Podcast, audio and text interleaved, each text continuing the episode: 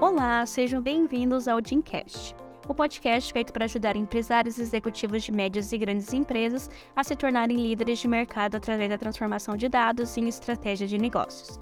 Eu me chamo Priscila Dias, eu sou advogada sócia na Amaral Asbeck Advogados, e hoje nós vamos falar sobre o julgamento do ICMS sobre a Tust Tust no STF.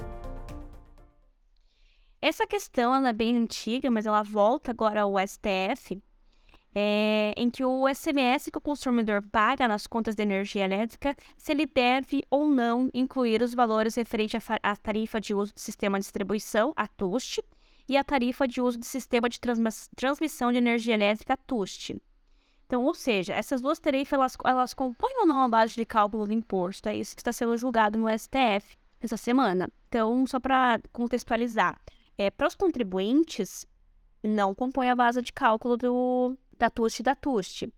É, eles consideram que o ICMS ela deve incidir sobre o consumo de energia elétrica, excluindo essas duas tarefas da base de cálculo do imposto. Já os estados, eles consideram que o ICMS eles deve incidir sobre o valor total, que considera a energia as duas tarifas, que aumenta o imposto a pagar. O ministro Fux ele concedeu, o mês passado, em fevereiro, uma liminar numa ADI 7, é, 7195 para suspender o artigo 3 inciso é, 10 da Lei Complementar 8796 e introduziu a Lei Complementar é, 194 de 2022, que esclarece que o ICMS ele não incide sobre serviços de transmissão e distribuição de encargos setoriais vinculados às operações com energia elétrica, também conhecido como a discussão sobre a não incidência de ICMS sobre a TUST e a TUST. Na prática, a energia elétrica do consumidor vai ficar mais cara. Então, pois a inclusão dessas tarifas na base de cálculo do ICMS, ele aumenta o valor do, do imposto que é repassado para o consumidor. A decisão é, dessa liminar né, não foi definitiva, ela, foi, ela vai ser revista no plenário do STF. É, na DI 7195, os estados contestam vários pontos da Lei Complementar 194, em especial a fixação do teto é, para o CMS de combustível e outros bens e as mudanças impostas nos empréstimos que eles que pagam a União e é repassada para os municípios. Então, o julgamento ele foi para plenário no STF, já formou maioria para manter a cobrança de CMS sobre as tarifas de transmissão TUST e de distribuição a TUST, de energia elétrica. Então, o julgamento no plenário virtual ele começou na sexta-feira passada, dia 24, e vai até no dia 3 de março. Então, dos oito ministros que já votaram, apenas o ministro André Mendonça divergiu até o momento.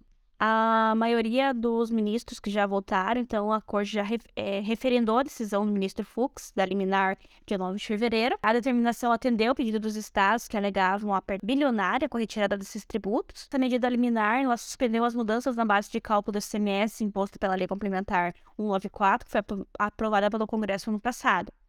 Então, a lei também determinou um teto para a alíquota do ICMS sobre energia elétrica, combustível e outros itens enquadrados como serviços essenciais. Então, o voto a favor da cobrança do ministro Fux foi considerado, então, o impacto dos cofres públicos apontado pelos estados e ele diz assim que a estimativa é que a cada seis meses o Estado deixa de arrecadar aproximadamente 6 bilhões e que também poderá repercutir na arrecadação dos municípios, uma vez que a Constituição Federal determina que 25% da receita arrecadada com o ICMS pelos estados deve ser repassada aos municípios.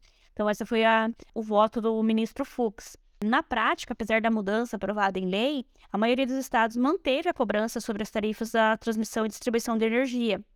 Então, foi feito um levantamento pela Associação Nacional dos Consumidores de Energia que diz que no, 19 estados descumpriram a, a, a norma. É, outra justificativa também no, no voto do ministro Fux foi o que o motivo pelo qual os estados permaneceram cobrando o tributo residia na dificuldade de regulamentar o teor da lei complementar.